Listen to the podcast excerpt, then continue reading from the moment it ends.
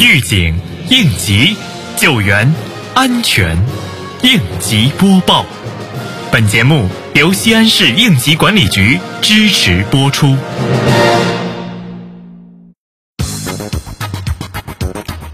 近日，市委召开防汛工作专题会议，深入贯彻习近平总书记关于防汛救灾工作的重要指示精神，全面落实全省防汛工作电视电话会议要求，就积极应对新一轮强降雨安排部署沿山区县和城区防汛工作。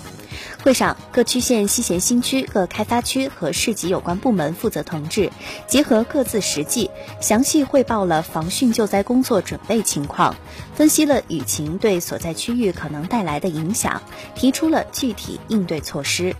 王浩书记认真听取发言，仔细询问相关情况，与参会人员一起深入分析、查找防汛救灾工作存在的薄弱环节，研究完善工作预案。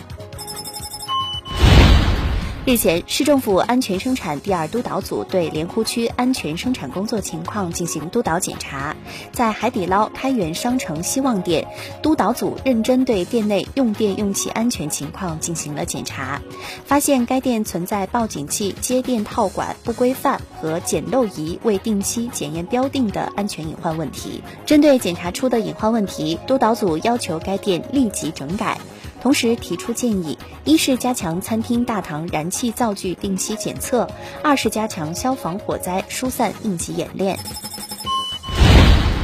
为坚持安全第一、预防为主、综合治理的发展理念，着力化解各类风险隐患。近日，秦汉新城应急管理局联合住建局开展建筑工地有限空间专项检查，对辖区中天西北建设投资集团有限公司、易景生态环境科技有限公司进行执法检查。